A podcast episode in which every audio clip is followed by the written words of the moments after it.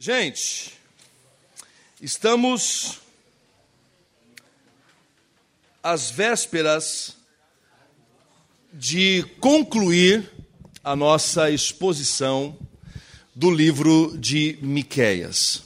Hoje a gente, assim, de fato, a gente encerra a exposição, mas no sábado que vem a gente vai fazer um, um, um apanhado dessa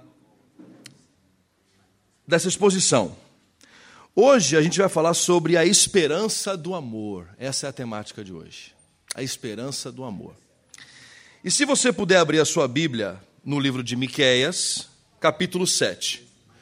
Então vamos lá, gente. Miqueias, capítulo 7, a partir do verso de número 1. Pobre de mim, Sinto-me como quem apanha frutas depois da colheita e nada encontra para comer. Não há um cacho de uva sequer, nem um único figo novo para saciar a minha fome. Os fiéis desapareceram, não resta uma só pessoa honesta na terra. São todos assassinos que preparam armadilhas até para os próprios irmãos. Suas mãos são hábeis para fazer o mal. Governantes e juízes exigem subornos. Os mais influentes conseguem o que querem e tramam juntos para perverter a justiça. Até o melhor deles é como um espinheiro. O mais honesto é perigoso como uma cerca de espinhos. Mas o dia anunciado se aproxima, está chegando a hora de seu castigo, um tempo de confusão. Não confie em ninguém, nem mesmo em seu melhor amigo, nem sequer em sua esposa. Pois o filho despreza o pai, a filha se rebela contra a mãe, a nora se rebela contra a sogra, seus inimigos estão em sua própria casa. Quanto a mim, Busco o Senhor e espero confiante que Deus me salve. Certamente meu Deus me ouvirá. Não se alegrem meus inimigos, pois mesmo que eu caia, voltarei a me levantar. Ainda que eu esteja em trevas, o Senhor será a minha luz. Serei paciente enquanto o Senhor me castiga, pois pequei contra ele. Depois disso, ele defenderá a minha causa e fará o que é direito. O Senhor me levará para a luz e verei sua justiça. Então meus inimigos verão que o Senhor está do meu lado e se envergonharão de ter dito: Onde está o Senhor seu Deus? Com os próprios olhos eu os verei cair. Serão pisados como lama nas ruas. Naquele dia, Israel, seus muros serão reconstruídos e suas fronteiras ampliadas. Gente de muitas terras virão até você desde a Síria até as cidades do Egito, desde o Egito até o rio Eufrates, de mares e montes distantes. A terra, porém, ficará vazia e desolada, por causa da maldade dos que nela habitam. Ó Senhor, protege teu povo com teu cajado de pastor. Conduza este rebanho que pertence a ti. Embora vivam sozinhos num bosque, no alto do Monte Carmelo, leva-os para pastar nos campos verdes de Bazã e Gileade, como faziam muito tempo atrás. Sim, realizarei grandes milagres em seu favor, como fiz quando os resgatei da terra do Egito. Todas as nações ficarão admiradas do que o Senhor fará por vocês. Elas terão vergonha do seu pequeno poder, cobrirão a boca com as mãos e taparão os ouvidos, como serpentes que rastejam para fora de seus esconderijos sairão ao encontro do Senhor nosso Deus. Terão muito temor dele e tremerão em sua presença. Que outro Deus há semelhante a ti, que perdoas a culpa do remanescente e esqueces os pecados do que te pertencem. Não permanecerás irado com teu povo para sempre, pois tens prazer em me mostrar teu amor. Voltarás a ter compaixão de nós, pisará nossas maldades sob teus pés e lançarás nossos pecados nas profundezas do mar. Tu nos mostrarás, tu nos mostra, mostrarás tua fidelidade e teu amor, como prometeste há muito tempo a Abraão e a Jacó, nossos antepassados. Muito obrigado, Senhor, por mais essa oportunidade da gente ler a tua palavra. Obrigado por cada um que aqui está. E obrigado a Deus pelo teu espírito e que ele ilumine o nosso entendimento e que ele abra os nossos olhos e que ele toque no nosso coração a ponto de não sermos mais os mesmos a partir desta noite. Que seja assim, Pai. Em nome de Jesus. Amém. Muito bem. Hoje, encerrando essa exposição, nós precisamos falar com vocês sobre essa esperança que vem pelo amor. Porém, há uma conversa que acontece antes aqui. Há um. Nós conversamos no, no sábado passado que o povo foi chamado para um grande tribunal. O capítulo 6 é um tribunal. E esse tribunal não foi convocado pelo povo não foi convocado pela, uh, pelos religiosos, pelos líderes religiosos. Esse tribunal foi chamado pelo próprio Deus. Deus chamou esse tribunal e Deus convidou e convocou o povo para uma conversa. Um tete a tete, um olho no olho. Porém, agora e, e, no capítulo 6, tanto no capítulo 5 quanto no capítulo 6, você tem o anúncio do Messias. Agora você tem o ministério do Messias. Como Miquéias ah, viveu nos mesmos dias que Isaías, então nós podemos dizer que tanto Miquéias quanto Isaías são profetas messiânicos. E mais um detalhe com respeito à característica de alguém que é profeta. Ele não perde o foco de anunciar o Messias. O Messias é o centro de suas mensagens. O profeta ele não é adivinho, o profeta ele não fica adivinhando coisas que vai acontecer no futuro ou que ou quer adivinhar coisas que aconteceram no passado para te jogar na cara. E não é isso. O profeta, como já falamos, ele tem uma visão lúcida de seu tempo. E adicionado a isso, e somado a isso, tem a sua visão de esperança. Por isso que o filósofo conversa com o profeta. O sociólogo conversa com o profeta, mas a conversa do sociólogo para na sua análise, para na sua visão do agora. O profeta continua dizendo: existe vida após o hoje. Existe vida após esse tempo. Existe esperança para além disso que vemos. E por isso que a filosofia não acompanha a profecia. E por isso que a sociologia não acompanha a profecia. E por isso que a profecia ah, incomoda o status quo. Porque o status quo é um status quo corrupto, seja onde for. O status quo é um status de retroalimentação de um sistema corrupto. É importante que quem esteja nesse, nesse sistema seja não só corrupto, seja também corruptor.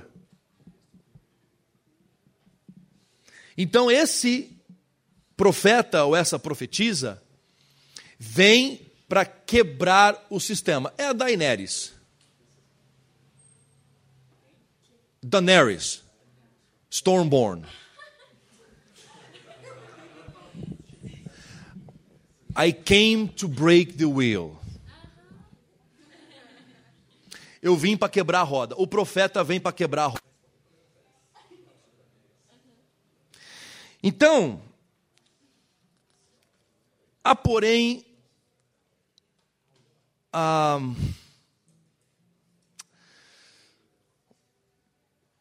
sem tocar o violão aí, por gentileza, o guitarrista do Iron. Ah, há um elemento aqui também do ministério profético. No caso de Miqueias, ele não tem frutos. Ele não tem a visão do seu trabalho. Ele não tem a colheita do seu trabalho. Profeta é aquele que, ou a profetisa, é aquele, são aqueles que trabalham, trabalham, trabalham, mas muito possivelmente não verão os frutos do seu trabalho.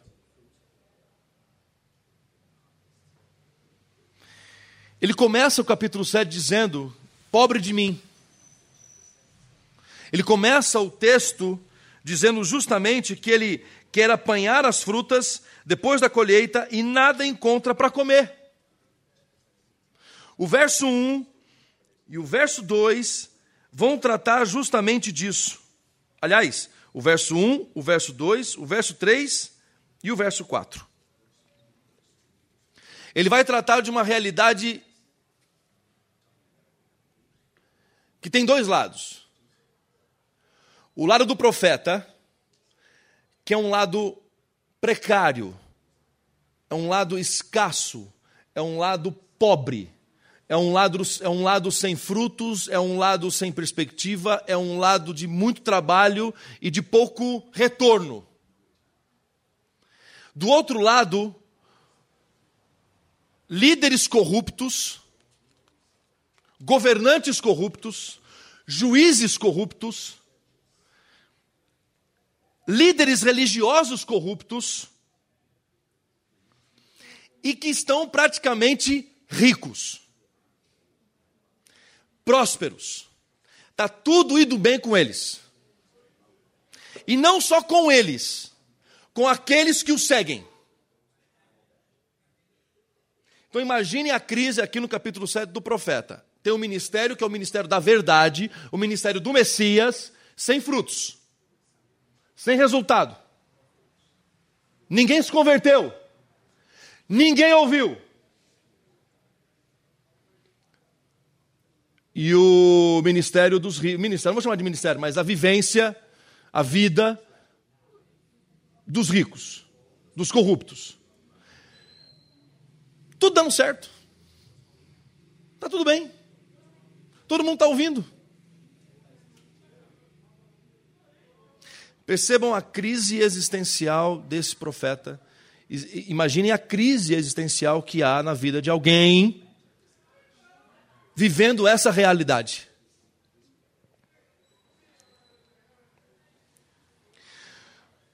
Agora a gente chega aqui no, no verso de número 5, verso 6 e verso. Isso, versos 5 e 6.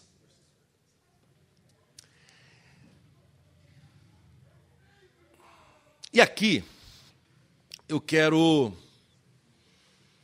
provocar um pouco vocês.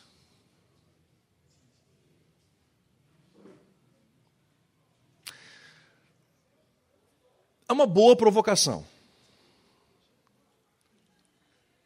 Eu espero.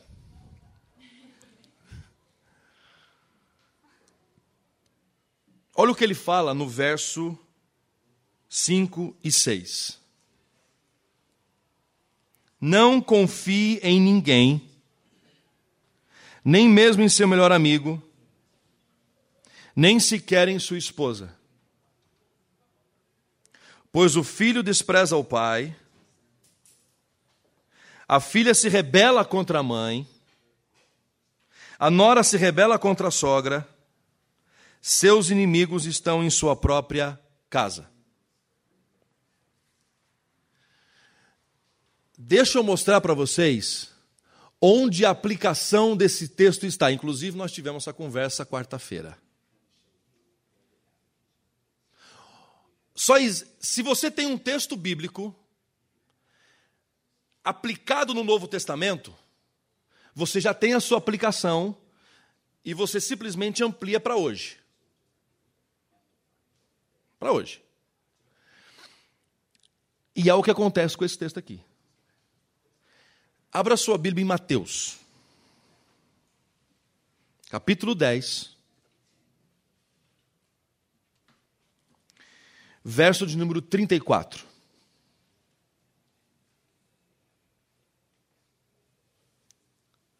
Olha o que Jesus está dizendo aí. Mateus 10, 34. Enquanto vocês estão procurando aí, olha para mim aqui. Para você entender o contexto desse negócio. Jesus terminou de chamar os seus doze discípulos, ou os doze apóstolos. E agora ele está dando orientações a esses apóstolos. E se você entende a linguagem bíblica, você sabe que tudo é na base da representatividade. Doze tribos de Israel que simbolizava o mundo. Era para essas doze tribos serem exemplo do mundo. Ajam dessa forma para vocês serem exemplo, exemplos para o mundo.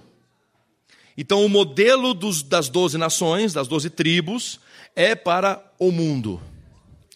Agora nós estamos diante de doze apóstolos que simbolizam as doze tribos, ou seja, cai sobre eles a mesma responsabilidade de serem exemplo para as nações, ou seja, todos os outros filhos de Deus espalhados pelas nações devem, ter a, devem seguir o padrão deles.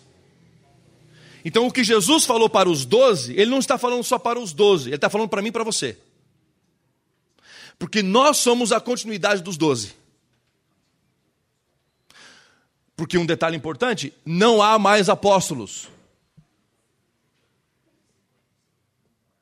Não há mais apóstolos. Não há mais apóstolos. No more. Nevermore.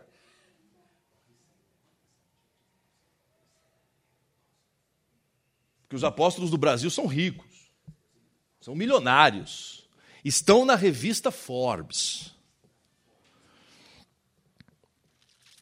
Pedro possivelmente não estaria na Forbes. Né? Talvez Mateus, mas Mateus já abriu mão da. Né? Mas Mateus deu uma, né, deu uma. Junto com Zaqueu ali, deram um jeito.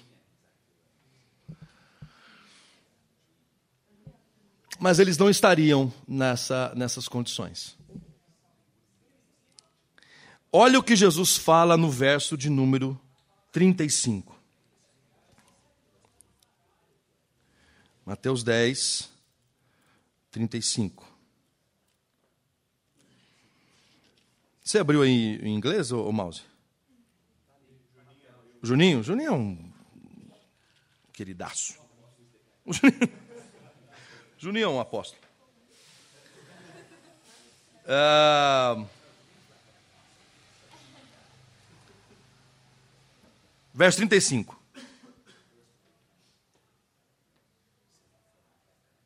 Ah, ah, desculpe, verso 34. Não imaginem que, que vim trazer paz à terra. Não vim trazer paz, mas a espada. Vim pôr o homem contra o seu pai, a filha contra sua mãe, a nora contra sua sogra. Seus inimigos estarão em sua própria casa.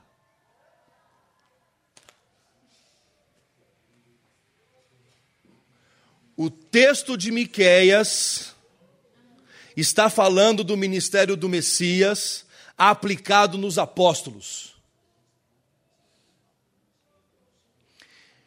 Miqueias não está falando só dos apóstolos, Miqueias está falando de mim e de você.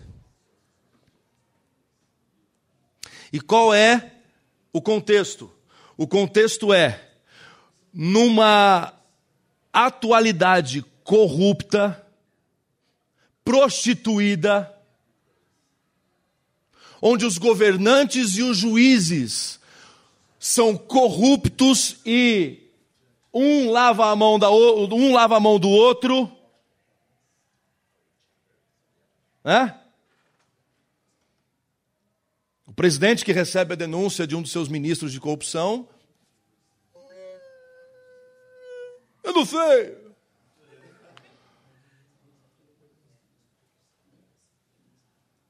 Não sei se você tem reparado, mas o tempo inteiro aqui no livro de Miqueias e no nos livros dos profetas, a política da sua época é denunciada e pregada. Falar sobre política na igreja é mais do que essencial, é profético. Igreja que não fala, que não profetiza, que não exerce a sua função profética, em tempos como esses, é conivente tão quanto com o pecado. Às vezes com a desculpa de, não, vamos orar. Não, vamos. Todas essas ações são importantes. Dentro de um conjunto de ações proféticas. Orar também é profético. Mas faz parte do pacote. Faz parte do pacote. E o texto de Miqueias está falando que em tempos como os nossos, que é semelhante aos dias como os dele, que foi semelhante aos dias de Jesus, que foi semelhante aos dias dos apóstolos, onde o poder político e o poder religioso se uniu para lutar contra a igreja, isso está no Apocalipse. A besta que emerge da terra, a besta que emerge do mar, se une e vamos atacar.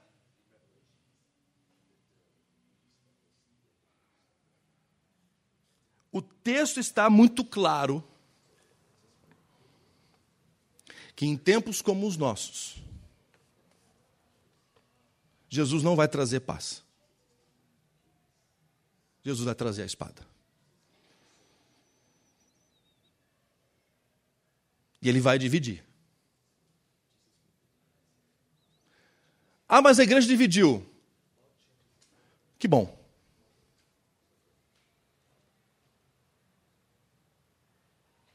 Porque a divisão não veio por razões egoístas, de poder e de controle, mas por conta da mensagem. A reforma protestante aconteceu isso. Houve uma ruptura. Martin Luther King.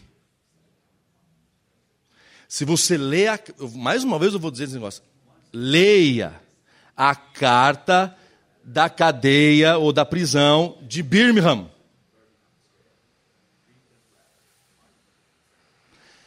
É um soco no estômago.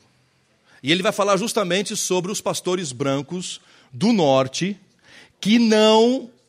Os moderados. Os moderados. Não, não, não é bem assim. Ele vai dizer para os caras: vocês estão coniventes com o status quo da segregação pior do que a Ku Klux Klan, que é cristã, são vocês, o Martin Luther King vai dizer, que estão vendo tudo isso e não se envolvem.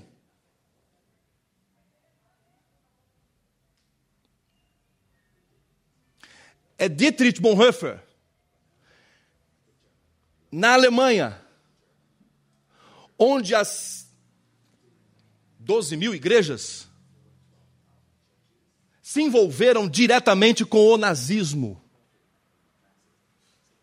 E apenas um pouco mais de mil igrejas, 1.200 igrejas, não se aliaram ao nazismo, criando nesse momento, nesse contexto, uma igreja chamada a Igreja Confessante.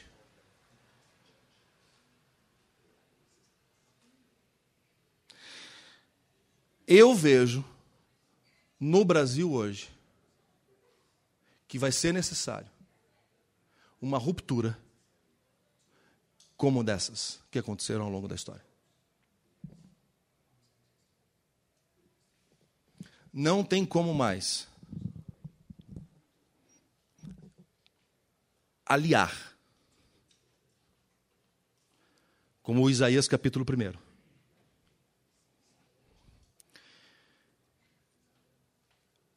Pecado junto com ajuntamento solene. Vocês levantam a mão para o céu e as suas mãos estão cheias de sangue. Deus está falando para o povo em Isaías capítulo 1.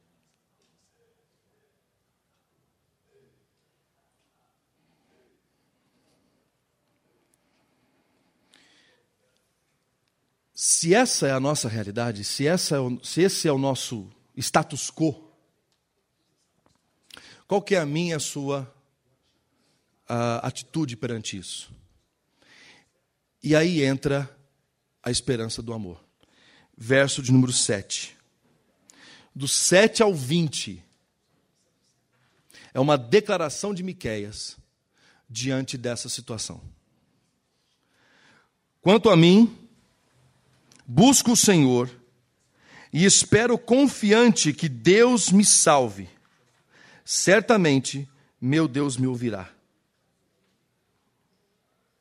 Não se alegrem, meus inimigos, pois mesmo que eu caia, voltarei a me levantar. Ainda que esteja em trevas, o Senhor será a minha luz. É aqui uma coisa que eu não sei o que fazer. Ele fala no verso 9 assim, ó: Serei paciente. Eu não sou paciente.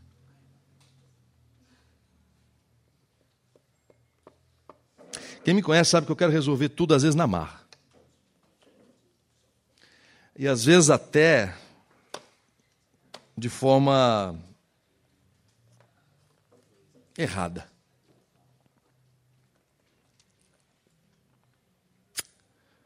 Por conta dessa essa vontade de resolver as coisas.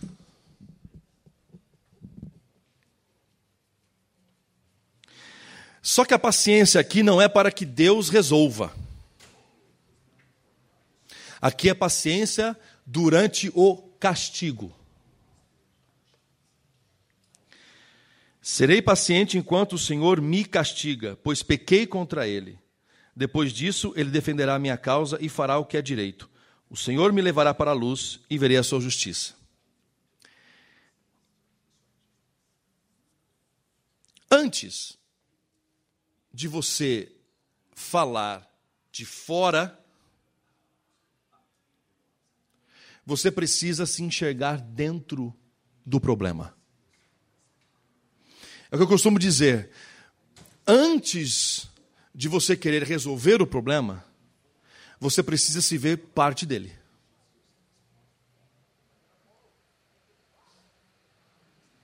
Quando eu digo o Brasil é machista, eu estou dizendo com isso o Cris é machista. Quando eu digo que o Brasil é homofóbico, eu estou dizendo que eu sou homofóbico. Não vou fazer você perder a sua viagem.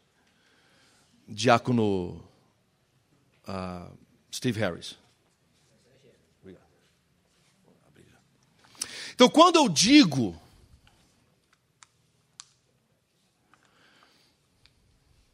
que o Brasil é racista, eu sou racista.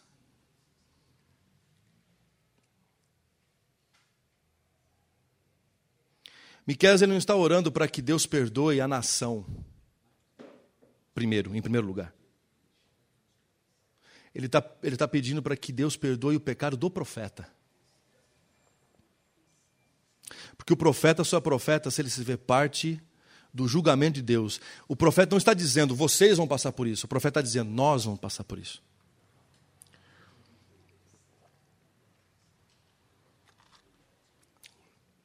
Profeta joga nas costas dos outros. O profeta, desculpa, o, o, o, o que não é profeta joga nas costas dos outros. O profeta fala assim: galera, ei, ou. Oh. Já era. Ou a gente se arrepende, ou Deus vem com tudo.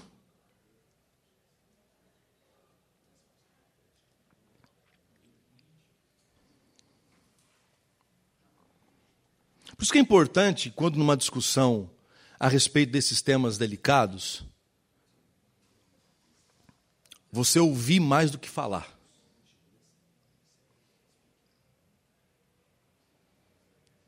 O problema da homofobia não tem que ser o Cris falando aqui. Tem que ter um gay aqui falando.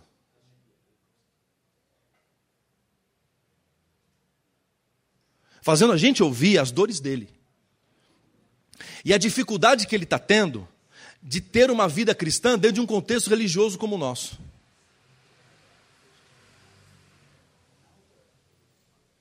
Quando fala-se de machismo, tem que ter mulheres falando aqui. Não só quando se fala de machismo.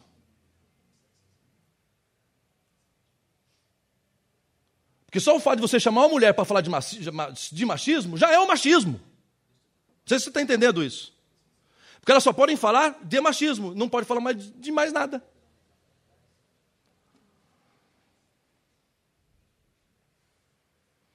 Entendeu aí onde é que está o negócio?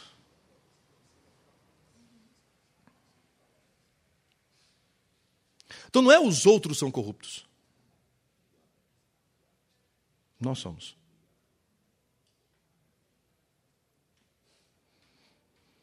Sem se ver parte do problema. Você não consegue se ver como parte da solução.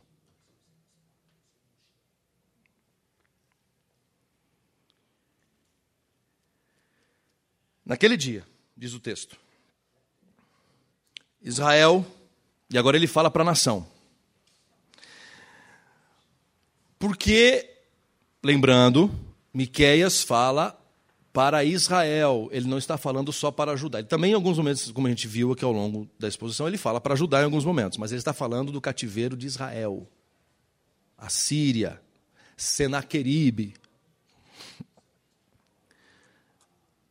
Uh, seus muros serão reconstruídos, as suas fronteiras ampliadas.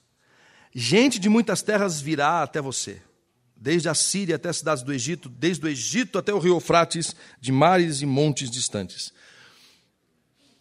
O que, que o profeta está dizendo aqui? O profeta está dizendo que vai vir gente para Israel, vai convergir pessoas de todas as raças, tribos e nações, de não só próximas, mas de regiões distantes. Por isso que o texto ele é messiânico, ele não está falando só da volta do cativeiro assírio. Ele está falando de uma volta nossa em Jesus. Estamos voltando para Jesus. Porque não há mais Israel nação. Israel não é o relógio do mundo como alguns falam. Depende aí da, da, da interpretação, enfim. Mas Israel, pela visão reformada, não é o relógio do mundo. Israel é uma nação como qualquer outra. O templo de Jerusalém foi derrubado para ele nunca mais se erguer.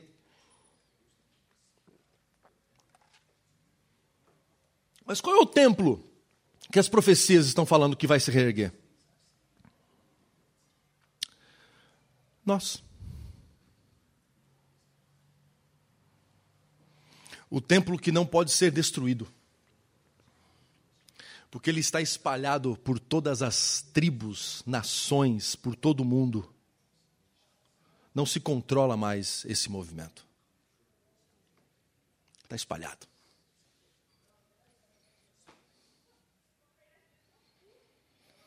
E aí, esse, esse templo que Jesus ergueu é diferente do templo de Salomão, é diferente do templo, do templo de Esdras. Porque esses templos podem ser derrubados. Esses templos podem ser destruídos. Nações inimigas podem destruir. Mas há um templo que foi jogado nas arenas do Coliseu. nos campos de concentração espalhados não só na Alemanha, como na Sibéria, como ah, em países espalhados do mundo. E mesmo assim, ele não foi destruído. Ele continua.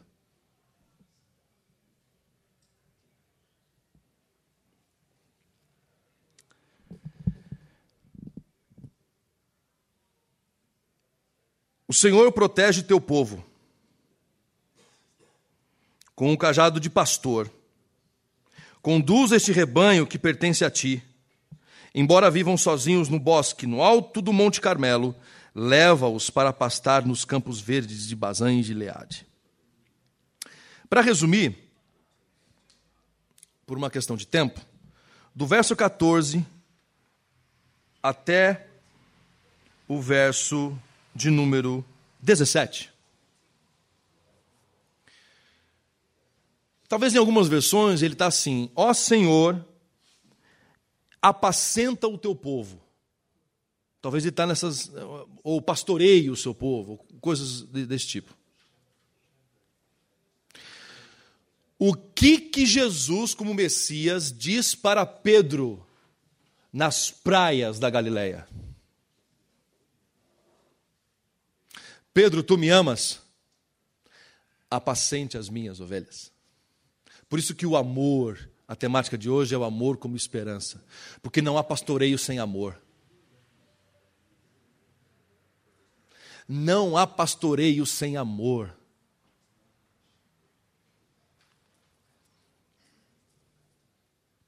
Por isso que o pastoreio do mundo, como a gente já teve aqui aquelas séries de mensagens, a gente falou aqui justamente disso. A gente falou que esse pastoreio do mundo não é para algumas pessoas específicas, é para todo mundo. Essa oração de Miqueias está sendo respondida nos nossos dias. Deus está pastoreando o mundo através de mim e de você. Ele está pedindo aqui: protege o teu povo com o teu cajado de pastor. Ele envia Jesus. Olha o movimento, gente. Que... gente, o movimento não é aquilo que você está pensando, mas o movimento. Olha, presta atenção no movimento. Deus envia Jesus e Jesus nos envia. O que é esse movimento? Esse movimento é a resposta de oração de um povo em aflição e eu e você somos resposta de uma oração de um povo em aflição durante milênios.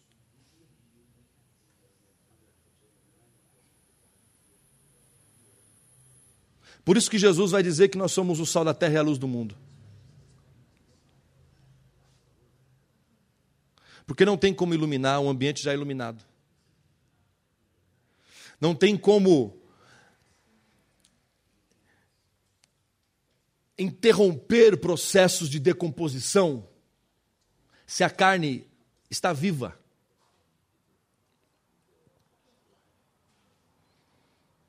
O sal, o sal retarda, o sal atrasa processos de decomposição. Ela está se decompondo.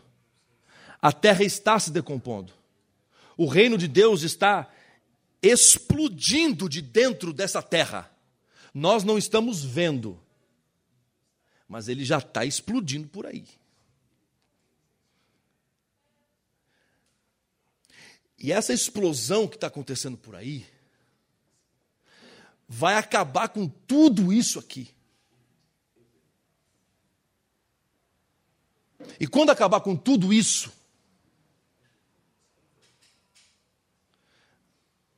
a gente vai ter a, a, o cumprimento de toda a profecia. Então, todas as nações ficarão admiradas de que o Senhor fará por vocês, elas terão vergonha do seu pequeno poder, cobrirão a boca com as mãos e taparão os ouvidos. Como serpentes que rastejam para fora dos seus esconderijos, sairão ao encontro do Senhor nosso Deus. Terão muito temor dele e tremerão em sua presença. Presta atenção aqui. Como serpentes que rastejam para fora dos seus esconderijos. Serpente só sai do esconderijo para caçar.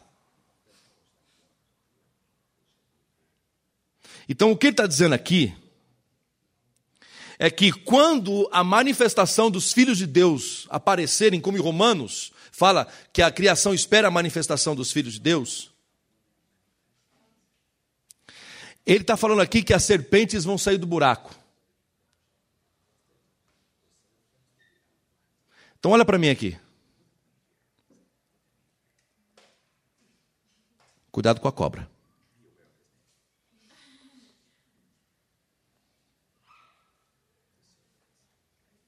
porque elas virão te atacar.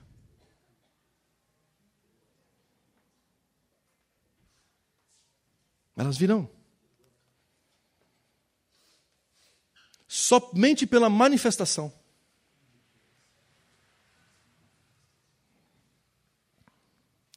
E para encerrar. Que outro Deus assemelhante a ti, que perdoas a culpa do remanescente, e esqueces os pecados do que te, per te pertencem. Não permanecerás irado com teu povo para sempre, pois tens prazer em mostrar o teu amor. Voltarás a ter compaixão de nós, pisarás nossas maldades sobre teus pés e lançarás nossos pecados nas profundezas do mar. Tu nos mostrarás tua fidelidade e teu amor, como prometeste há muito tempo a Abraão e a Jacó, nossos antepassados. Sabe qual é a resposta, do, a resposta para um mundo como o nosso? O perdão.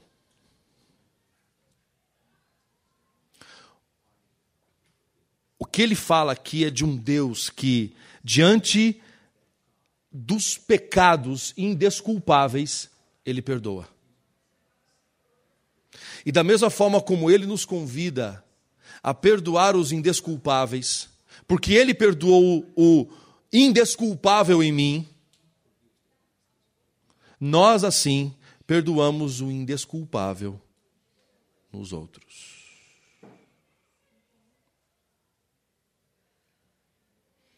Está vendo por que a gente não fala bandido bom é bandido morto? Está vendo por que a gente não, não, não, não, não não, não replica discursos de ódio e de sangue. Por isso que a gente não compra discursos e não chama líderes sanguinários com discursos de sangue como eleitos de Deus. Porque aquele que perdoa o indesculpável em mim nos convida a perdoar o indesculpável nos outros. Eu não estou dizendo que é fácil. Estou dizendo que esse é o caminho.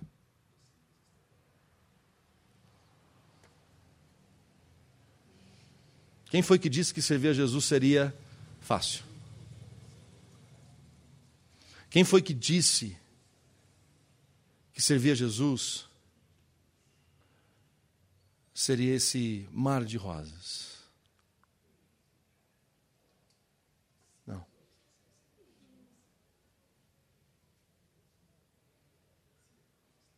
Porque antes de tirar a trave, antes de tirar o cisco do olho do irmão, é necessário tirar a nossa trave. No, I'm sorry. You know the thing, the expression of uh, taking out something from your eye before you take the other guy's eye. That's it. That's what I said.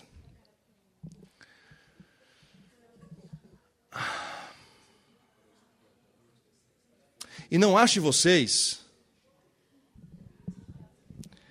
não achem vocês que é fácil eu estar aqui falando isso para vocês.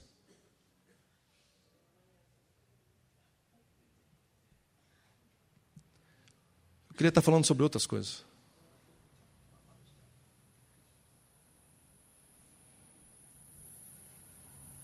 Sério mesmo.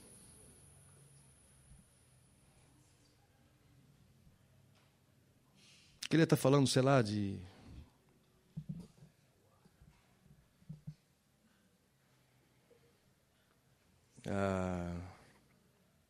coisa que te anestesiasse.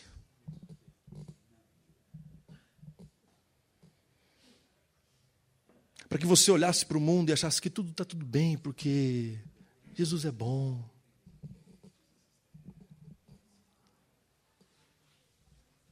Ele é bom. Mas ele não te anestesia, justamente. Ele é bom justamente porque ele não te anestesia. Ele te faz ver a verdade. E ele levanta pessoas para abrir os teus olhos. Diz assim: olha o que está acontecendo.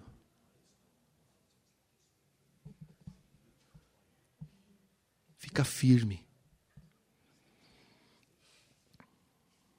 Porque no final de tudo, o amor vai vencer.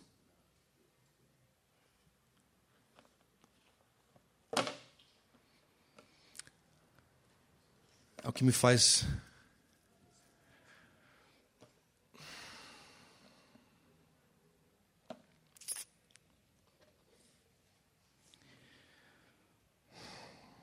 É o que me faz, às vezes, não desistir. Porque eu estou cansado. Estou muito cansado.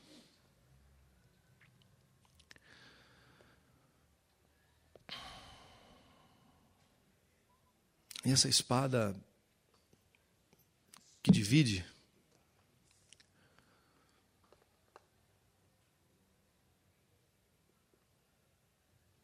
Sabe quando você pensa que, assim, coisas que acontecem com os outros jamais vai acontecer com você?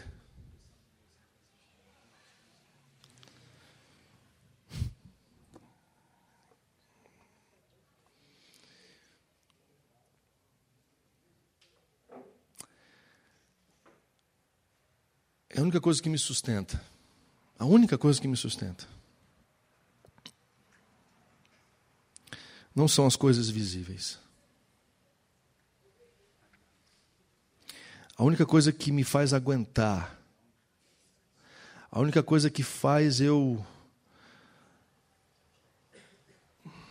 teimar,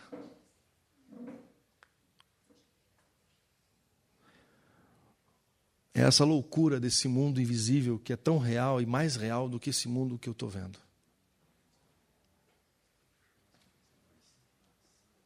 E de que de alguma forma num lugar onde os meus olhos não alcançam, os meus ouvidos não ouvem.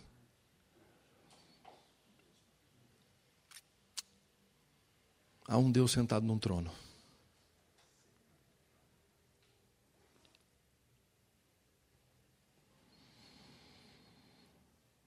Estou indo.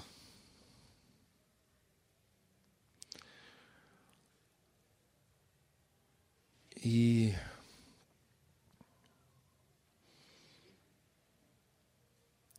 eu espero.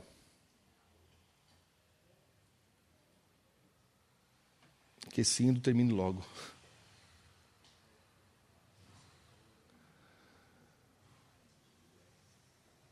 Que o Senhor Jesus volte logo.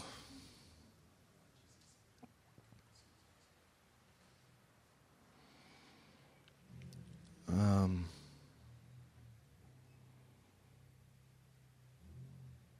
não percam a esperança. É um clichê?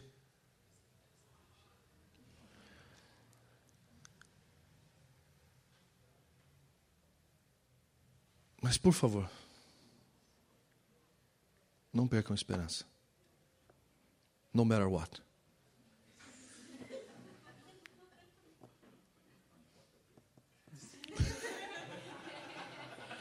Não importa o que aconteça.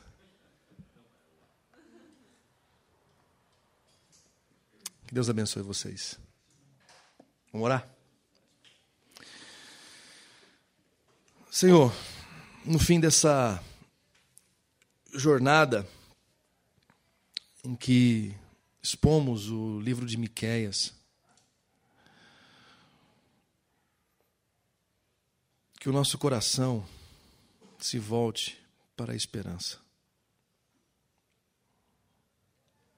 É uma mensagem dura, é uma mensagem profunda, uma mensagem densa, mas que o Senhor tome conta da gente. Que a gente saiba que o mal de cada dia já basta. E que o Senhor ajude a gente a enfrentar o mal de cada dia. Porque os dias são maus. E que a mensagem de esperança, que a mensagem de amor, que a mensagem de justiça ecoe nos nossos dias. Livra-nos de nós mesmos, Pai. Livra-nos dos nossos desejos e das nossas paixões e das nossas ilusões. Livra-nos das nossas ideologias, livra-nos das nossas das nossas experiências. Que não sobre absolutamente nada a não ser o Senhor.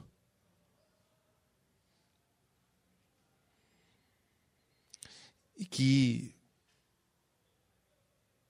a gente viva esses dias aguardando a tua intervenção. Fique com a gente no restante desse sábado, desse final de semana, Pai. Em nome de Jesus. Amém.